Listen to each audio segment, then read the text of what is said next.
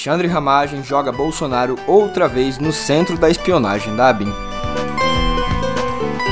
MPF arquiva inquérito contra Anderson Torres sobre o 8 de janeiro. E tem gente querendo diminuir o Beetle Vejam só vocês. Bem-vindas e bem-vindos, está no ar No Pé do Ouvido. Nesta sexta-feira, 2 de fevereiro, tem bastante notícia para te contar, inclusive que tem gente dando com a língua nos dentes por aí. Duvida? Eu sou Olavo Davi e te conto rapidinho, no pé do ouvido.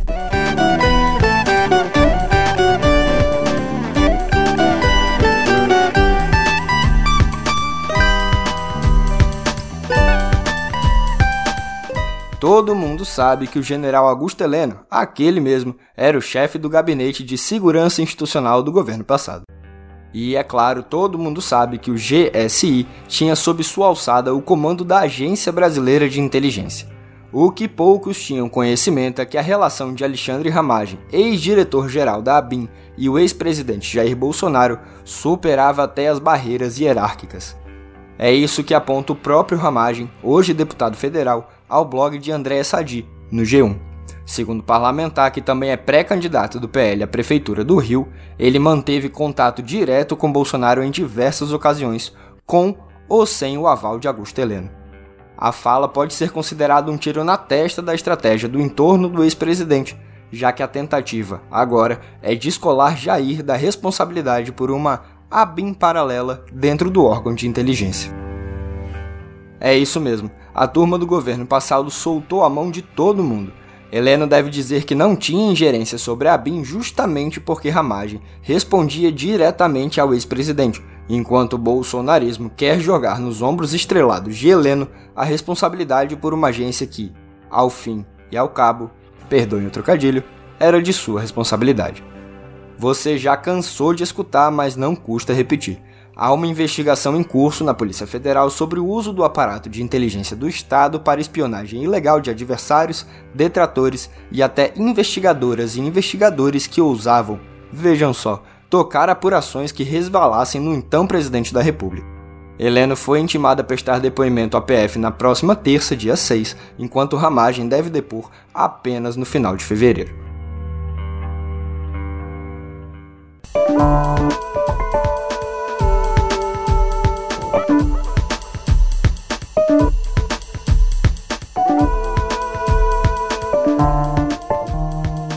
A turma que chegou com Bolsonaro a poder tinha, e tem ainda, um gosto grande de falar sobre a máquina pública, de como ela é inchada, de como servidores públicos são parasitas e tudo mais. Nada de novo até aqui. Só que, segundo a Polícia Federal, o esquema de espionagem dentro da ABIN utilizava justamente as poucas brechas na estabilidade dos servidores em seu proveito.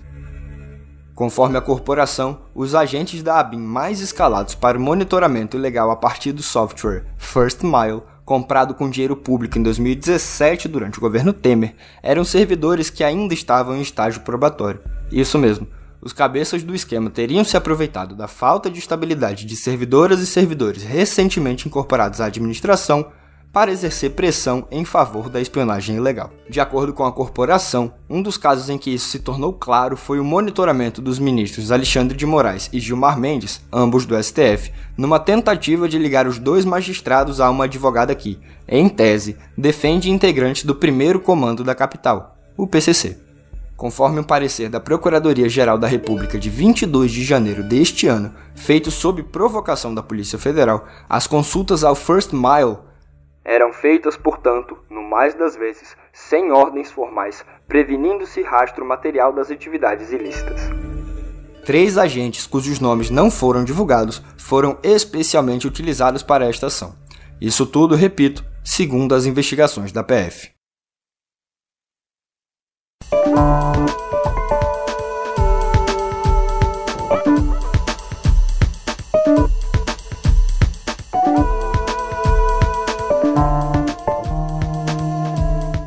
Por falar em golpe e ações suspeitas, o ex-ministro da Justiça e ex-secretário de Segurança Pública aqui no DF, Anderson Torres, teve o que comemorar ontem.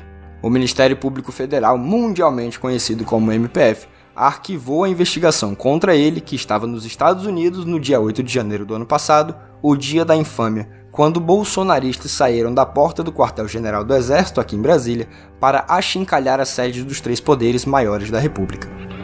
De acordo com o relatório do MPF, Torres não tinha como saber da dimensão bélica das manifestações golpistas e, mesmo no exterior, encaminhou mensagens imediatamente à cúpula da Polícia Militar Candanga. Em um dos envios, foi categórico: Não deixem chegar ao Supremo.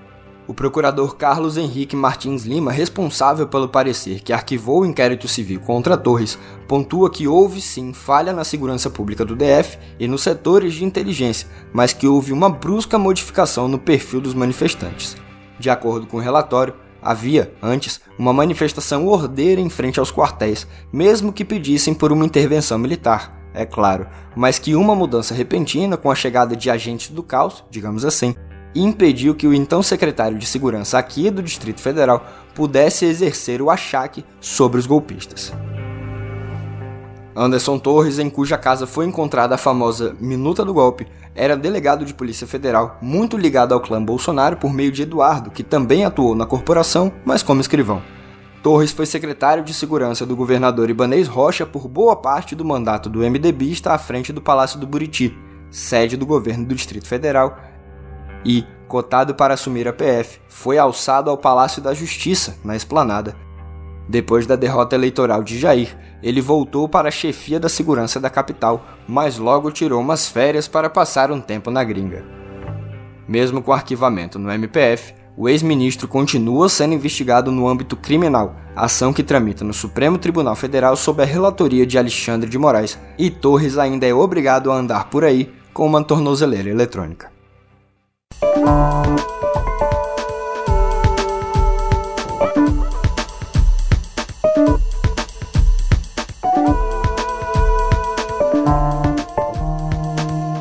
A gente continua na área central de Brasília, mas agora vamos direto para a Praça dos Três Poderes. Sim, aquela mesma onde, mais de um ano após os ataques que mencionamos agora há pouco, as grades de proteção foram retiradas, voltando à característica mais marcante da capital, a de se ter como um museu a céu aberto.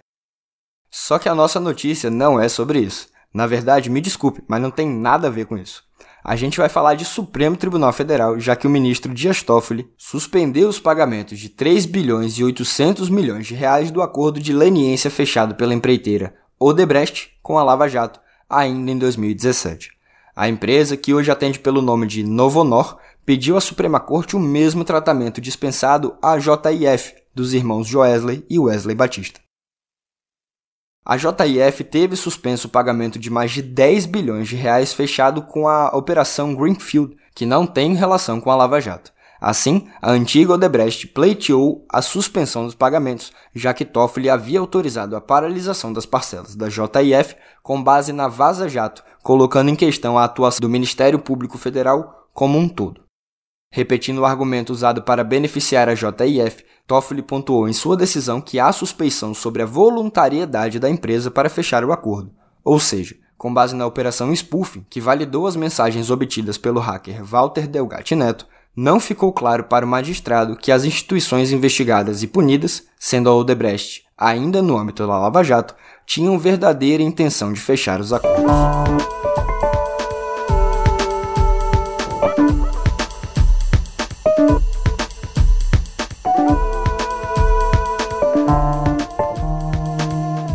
Por falar em STF, o presidente Lula deu posse ontem ao novo ministro da Justiça, Ricardo Lewandowski, que era justamente da Suprema Corte.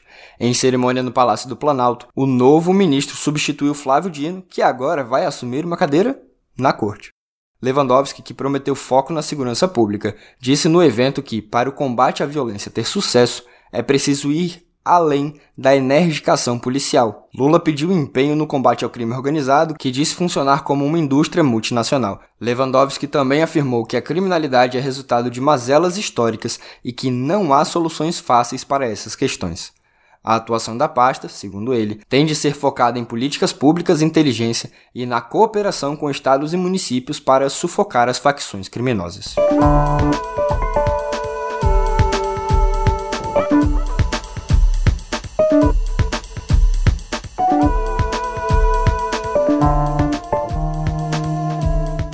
De Brasília a gente vai para o Oriente Médio, mas com uma escala em Washington, porque o presidente norte-americano Joe Biden assinou uma ordem executiva ontem impondo sanções a quatro colonos da Cisjordânia que cometeram atos de violência contra palestinos. Em meio a críticas sobre o apoio à guerra em Gaza, a decisão é a mais significativa dos Estados Unidos contra israelenses. A ordem executiva impõe sanções iguais às sofridas por terroristas. Os quatro não poderão enviar dinheiro para os Estados Unidos, nem permitir que alguém atue em seu nome, e norte-americanos não poderão contribuir com dinheiro, bens ou serviços para os sancionados. Entre 7 de outubro, dia dos atentados terroristas do Hamas, e 31 de janeiro, 370 palestinos foram mortos na Cisjordânia, a maioria por militares israelenses e ao menos 8 por colonos.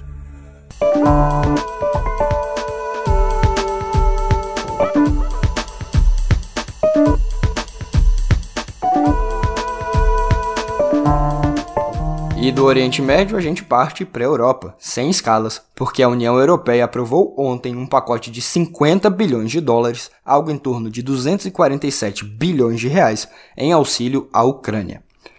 O gesto do bloco europeu vem em um momento crítico.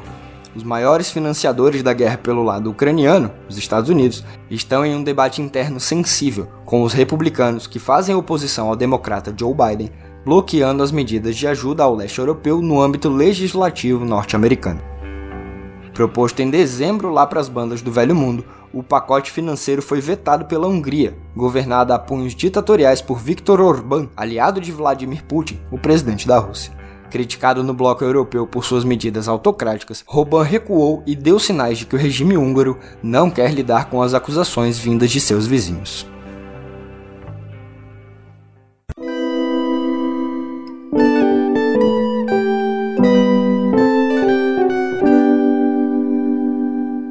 Para abrir nossa editoria de viver, vamos celebrar a tecnologia. Pois é, com a proibição de testes de cosméticos em cobaias vivas desde março do ano passado, aqui no Brasil, esses experimentos têm sido realizados, agora, em tecidos de pele e intestinos humanos produzidos em impressoras 3D. Acredite se quiser. Como os produtos precisam passar por um rigoroso processo de avaliação de reações alérgicas e outros tipos de prejuízo à pele, um dispositivo de nome Body on a Chip, ou corpo num chip, circula oxigênio e um líquido nutriente que faz as vias do sangue humano, e é assim que são avaliadas as toxinas dos produtos de beleza. Além desse benefício, a impressão de tecidos vivos também é usada em pesquisas sobre a pele para medicina regenerativa e a criação de carne artificial a partir de células vegetais. Ou seja, em breve vai ser possível ser vegano comendo carne vermelha.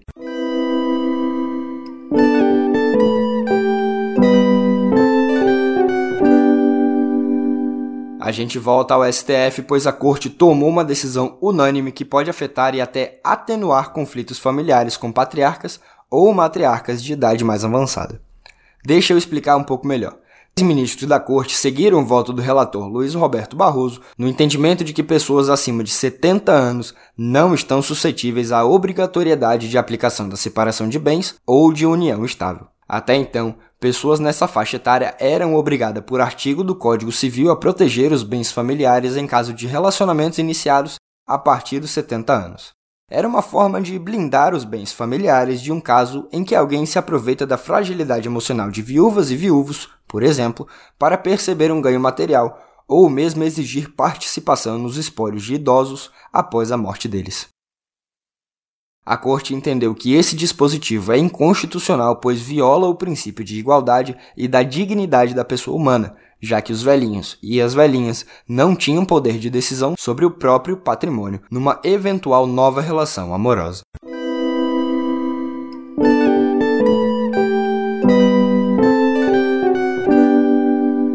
E para fechar viver, vamos falar de algo essencial para a nossa vida: a Amazônia. Um dos grandes motes eleitorais do atual presidente Lula foi a defesa da maior floresta tropical do planeta.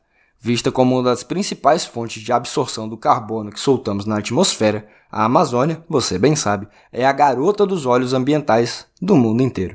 Só que no governo passado, você também sabe, os mecanismos de proteção à floresta foram vilipendiados. As declarações de Jair Bolsonaro sobre o tema, ou mesmo sobre aquelas nações que se esforçavam financeiramente para compensar o mal que já fizeram ao meio ambiente, provocou uma seca no fundo da Amazônia, onde países do mundo inteiro, sobretudo os mais ricos, depositam quantias para financiar projetos de preservação e estudos ambientais referentes à floresta. E logo no primeiro ano de uma nova gestão, o Fundo Amazônia voltou a ser abastecido. Segundo o governo federal, a iniciativa recebeu mais de 725 milhões de reais em doações no ano passado, puxadas pelo Reino Unido, que sozinho doou cerca de 500 milhões. A Alemanha, com pouco menos de 200 milhões de reais, a Suíça, com cerca de 30, e os Estados Unidos, com 15 milhões, vêm logo na sequência.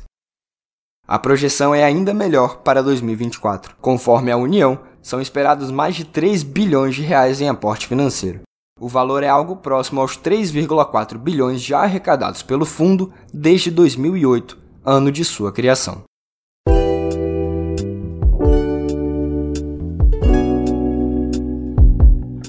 Na nossa revista de cultura, temos que os atores Matthew McFadyen, de Succession, e Michael Shannon, de The Flash, foram confirmados em uma minissérie da Netflix que está sendo produzida pelos criadores de Game of Thrones, David Benioff e D.B. Weiss. Death by Lightning, ou Morte por Raio, vai contar a história curiosa de James Garfield, o vigésimo presidente dos Estados Unidos, interpretado por Shannon, que foi assassinado por Charles Guiteau, seu maior admirador, que será vivido por McFadyen. A obra, baseada no livro Destiny of the Republic, de Kenneth Millard, será dirigida por Matt Ross, de Capitão Fantástico, mas ainda não há data de estreia.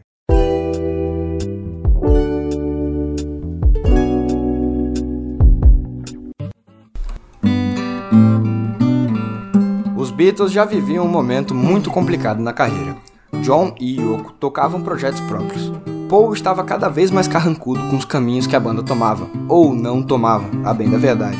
George se focava na sua espiritualidade em ritmos e canções que não tinham espaço em meio ao tsunami da dupla McCartney e Lennon, e Ringo, bem, tava lá. Um belo dia da varanda de sua casa, Paul saiu com seu violão, acenou para alguns fãs que faziam a costumeira vigília no lado de fora da residência, pôs um amplificador na tomada e tocou uns acordes novos, meio folk, com uma letra ainda inacabada. Era Blackbird, que viria a se tornar um dos maiores sucessos do grupo, eternizado inclusive pelo passarinho no lado de fora dos estúdios da Apple, a gravadora dos Beatles. De 1968 para cá, muitos e muitos artistas regravaram a música. Como o próprio Paul contou, era uma homenagem à luta pelos direitos civis do movimento negro nos Estados Unidos, onde o regime segregacionista corria a galope solto.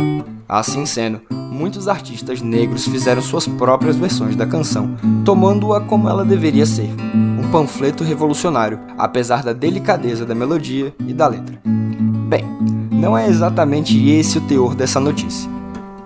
Os professores Cat Capuch e John Mark Smith, da Universidade do Texas, colocam essa história em dúvida no recém-lançado livro da dupla, em que buscam induzir o leitor à sensação de que o ex-Beatle agiu com um oportunismo, já que ele não estava envolvido no movimento daquela época, segundo os autores. Eu vou confessar que, como Beatle anacrônico, fico um pouco triste com a iniciativa, mas é sempre bom problematizar essas questões. Você encontra um link para o livro lá na nossa newsletter. Ah, e a música que está tocando ao fundo, como vocês devem ter percebido, não é propriamente do Beatle Paul. Sou eu, na viola.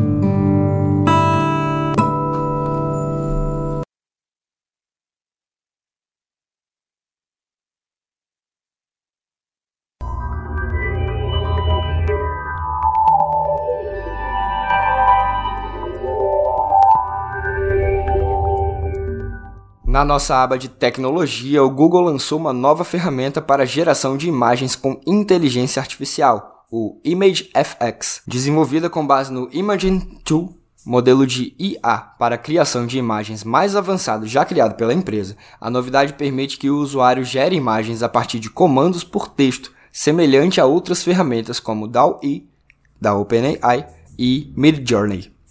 A empresa também explicou que tomou medidas para garantir que a inteligência artificial não seja usada de maneira maliciosa para imagens violentas ou ofensivas. Além disso, as criações terão uma marca d'água. Outra novidade é que o Bard também ganhou o recurso de gerar imagens fotorrealistas a partir de descrições de texto.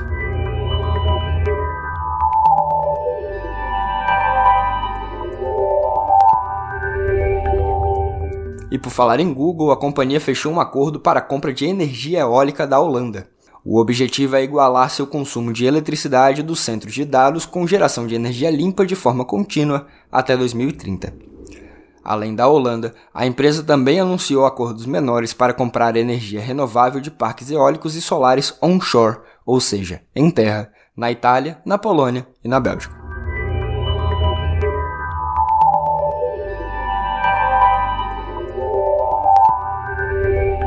E para fechar o nosso programa, após a Justiça do Estado norte-americano de Delaware vetar o pagamento bilionário da Tesla a Elon Musk, a empresa fará uma votação de acionistas para transferir o registro da companhia para o Texas. Nesta semana, a juíza Kathleen McCormick anulou um acordo fechado em 2018 para pagamento de quase 56 bilhões de dólares ao empresário, depois de um acionista questionar o repasse. Em reação, Musk criticou o estado de Delaware em uma postagem no antigo Twitter e iniciou uma enquete perguntando se a Tesla deveria agora ser incorporada ao Texas, atual sede corporativa da montadora. Mais de 87% dos mais de um milhão de votos expressos foram favoráveis à mudança.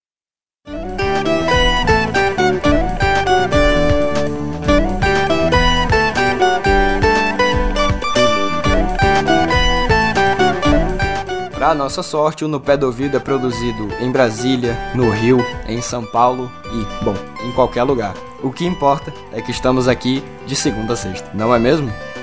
Gostou do programa de hoje? Eu gostei. Se te interessar, nos siga nas redes para não perder um único conteúdo que publicamos de forma gratuita. É arroba canal meio, tudo minúsculo, em todas as redes. Se quiser me dar honra, eu sou outrolavo também em todas as plataformas e ficarei muito feliz de contar com sua companhia. Por aqui, me despeço com a promessa de voltar na próxima semana. Um bom descanso e até!